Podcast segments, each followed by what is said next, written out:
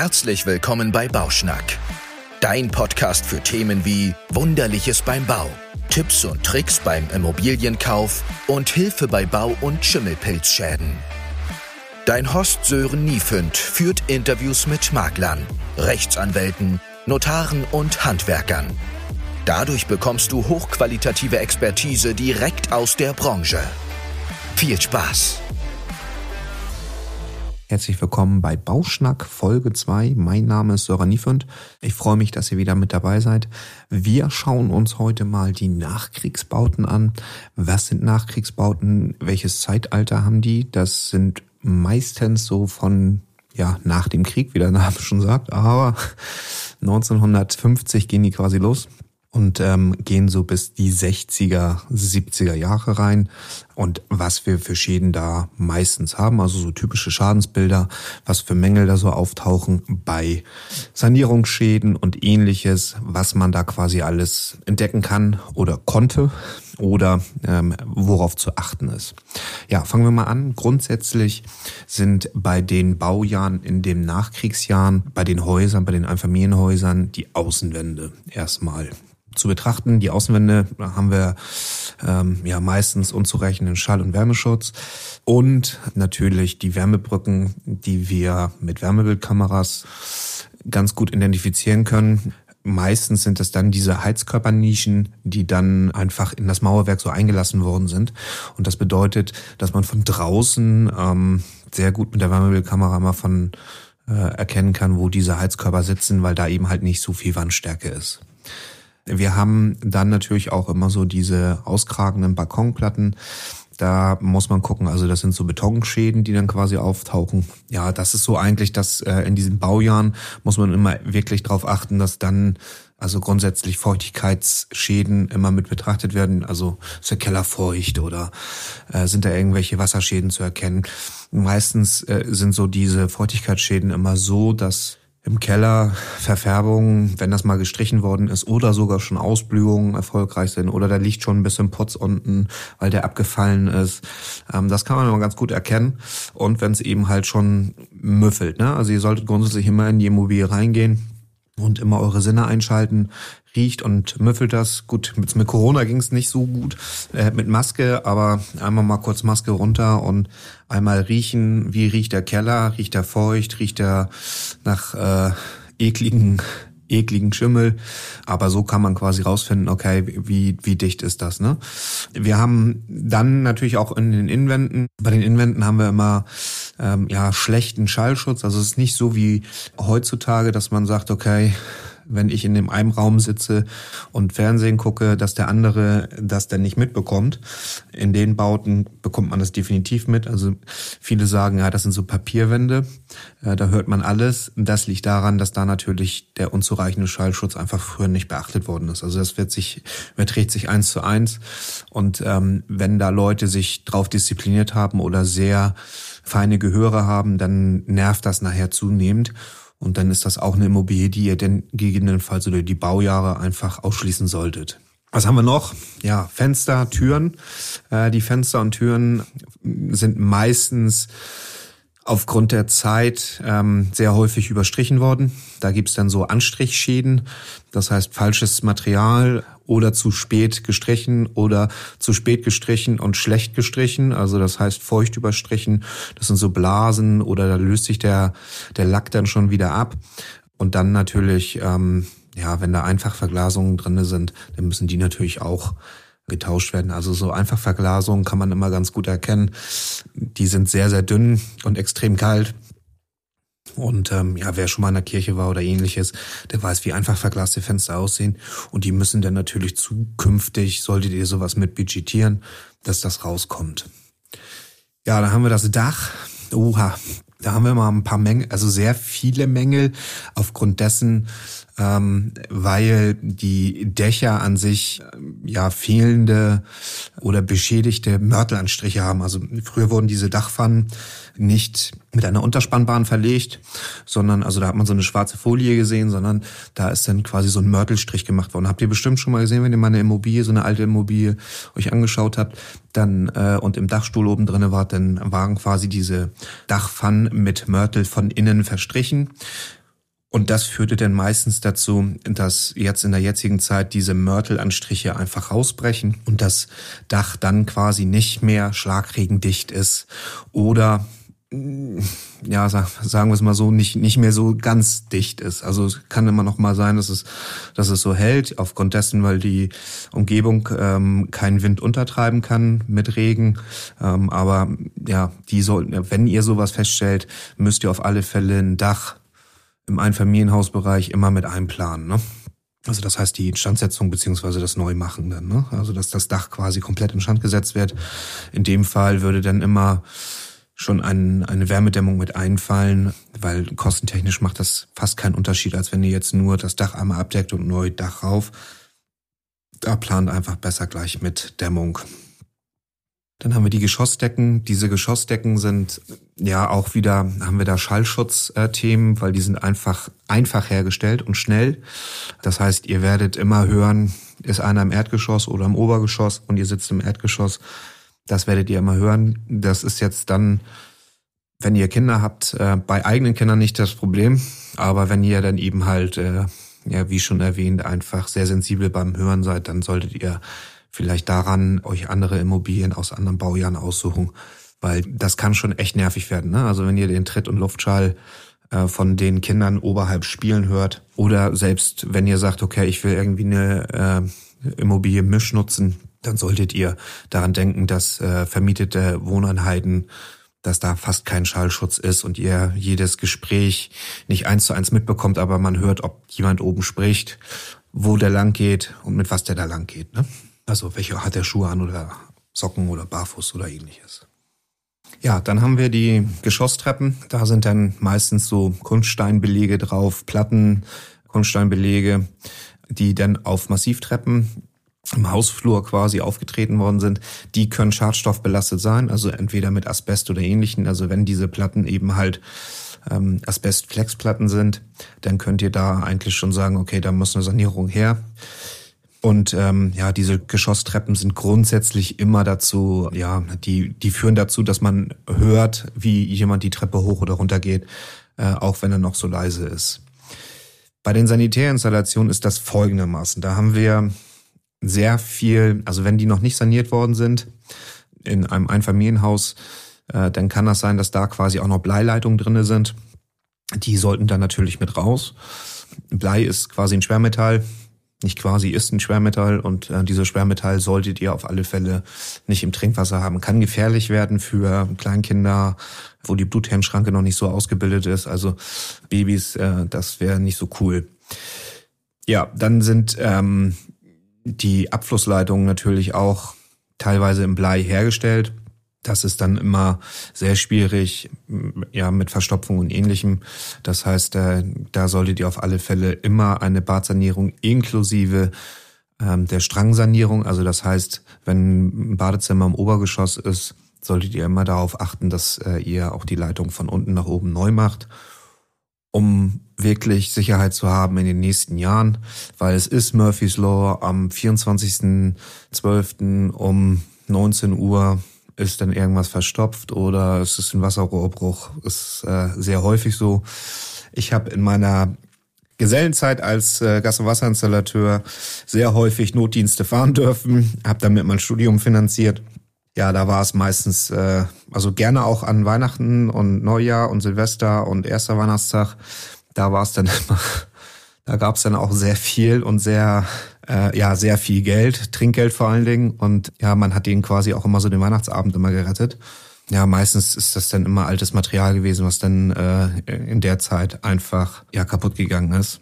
Und hier im Hamburger Bereich war schon eigentlich immer Weihnachten sehr, sehr viel zu tun. Ich kann mich an einen Notdienst erinnern, ähm, der war in der Schanze und äh, da war Weihnachten, da waren zwölf Leute und da fiel die Heizung aus. Und dann bin ich da hingekommen und die Heizung war echt von 1980. Und äh, ja, wann war das? 2007. Und ähm, ja, da war die Heizung so alt, die konnte ich nicht mehr reparieren. Da war dann alles äh, vorbei. Das zeigt auch immer mal wieder, dass äh, man dann quasi wirklich äh, darauf achten sollte, auch äh, zukünftig immer Instandsetzung ähm, zu fahren. Äh, ich konnte dann quasi ähm, ein Ersatzgerät, ein altes, was wir ausgebaut hatten, da vorübergehend einbauen. Hatte mit dem Schornsteinfeger, den kannten wir sehr gut, also beziehungsweise mein Vater kannte den gut. Der hat dann eben kurzfristig da einmal vorbeigeschaut und hat sich das einmal angeguckt, hat gesagt, okay, Übergangsweise kann das so betrieben werden, ist alles betriebssicher. Neuanlage sollte dann in den nächsten Zeit, also im neuen Jahr dann ähm, verbaut werden. Und so konnten, konnte ich quasi den Weihnachtsabend äh, bei denen retten. Und das Ganze haben wir auf dem ersten oder zweiten Weihnachtstag, ich weiß es nicht mehr ganz genau, aber da haben wir das dann durchgeführt. Und ja, es war ja, mein, meine Trinkgeldstelle äh, Nummer eins, da habe ich äh, 500 äh, Euro Trinkgeld bekommen weil ich mich so eingesetzt habe, dass die ein Weihnachtsfest noch feiern konnten. Da saßen eben halt zwölf Leute in der kalten Bude mit Decke. Und das war natürlich auch nicht so schön. Aber back to the topic. Da sind wir dann auch schon bei den Heizungen. Äh, komischer Zufall. Aber die Heizung ist meistens dann äh, in den Bereichen, also in dem Baujahr 1950, 1970. Wenn das noch Urbestand ist, äh, dann ist da meistens gar nichts drinne sondern da sind in einzelne Kohleöfen oder einzelne geschossweise Heizungen noch drin. Wenn das noch saniert worden ist in den 80er, 70er, 80er Jahren, kann es sein, dass da, ja, da sind dann Nachtspeicheröfen reingekommen. Und diese Nachtspeicheröfen sind meistens asbestbelastet aus diesen Baujahren, ne? Also weil die brandschutztechnisch eingekapselt worden sind mit Schamottstein und dahinter quasi oder davor dann noch ähm, die jeweiligen Asbestplatten. Da muss man echt aufpassen. Die Entsorgung ist relativ schwierig. Da muss man dann äh, gucken und vor allen Dingen sind die sehr, sehr schwer durch die Schamottsteine. Auseinanderbauen im Gebäude und äh, dann einzeln runtertragen ist nicht so die beste Idee, weil eben halt oder kann Asbest enthalten. Da gibt's so einen Trick, da kann man die Seriennummern oder die jeweiligen äh, Betriebsnummern, die quasi auf diesem Typenschild draufstehen, einfach mal ins Internet angeben und da gibt es äh, Abgleichslisten, wo man nachgucken kann, enthält, enthält Asbest oder enthält kein Asbest.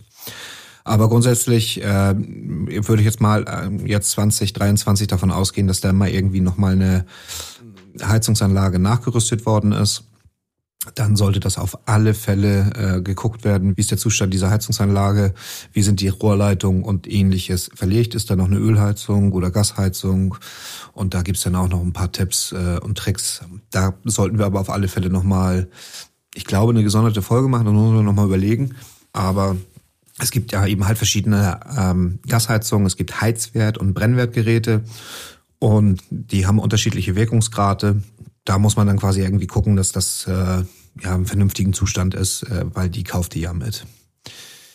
Dann sind wir bei diesen Elektroinstallationen, die sind sehr, sehr häufig ja, mangelhaft in den Baujahren. Das liegt daran, dass da teilweise Schutzleiter fehlen. Vielleicht habt ihr das auch schon mal gesehen. Das sind meistens die, die auf Holz so ähm, ihren Zähler haben, in so einem schwarzen Acrylat, ähm, was da quasi an der Wand hängt. Das sind meistens Drehsicherungen. Und wenn ihr sowas quasi habt, auch vielleicht sogar jetzt schon bei euch zu Hause, solltet ihr vielleicht überlegen, eure Elektroinstallation ja, zu erneuern oder jedenfalls zu modernisieren und Sicherheitseinrichtungen einbauen. Also das heißt hier FI-Schutzschalter oder RCDs. Ich glaube, es ist sogar beides das gleiche. Nee, ich weiß, dass beides das gleiche ist, also RCD oder FI-Schutzschalter und oder FI-Schutzschalter. Und so seid ihr quasi geschützt dadurch dass wenn ein Kurzschluss entsteht, dass die Sicherung auslöst bei einem FI-Schutzschalter. Das heißt, es kommt kein tödlicher Strom euch an. Also wenn ihr dieser Kurzschluss, diesen Kurzschluss verursacht habt, kommt kein tödlicher Strom bei euch an. Das heißt, die schalten vorher sehr schnell weg und ähm, so, dass quasi kein tödlicher Strom bei euch ankommt und ähm, euch quasi töten kann. Also dieses Ankleben oder ich äh, werde mal ein bisschen böse, man will seinen Partner irgendwie nicht mehr so, hat, hat den nicht mehr so gerne lieb, dann wird das schwierig, den ja um die Ecke zu bringen mit dem Föhn in der Badewanne, wenn ein FI-Schutzschalter da ist.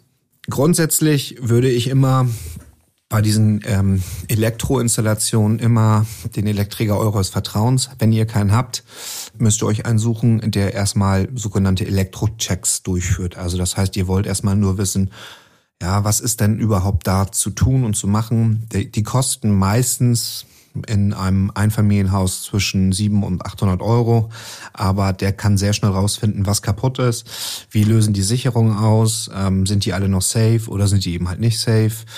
Das ist äh, für euch erstmal wichtig, dass ihr eine Grundsubstanz bekommt, ein Grundwissen bekommt, wie diese Elektroinstallation oder was da zu tun ist.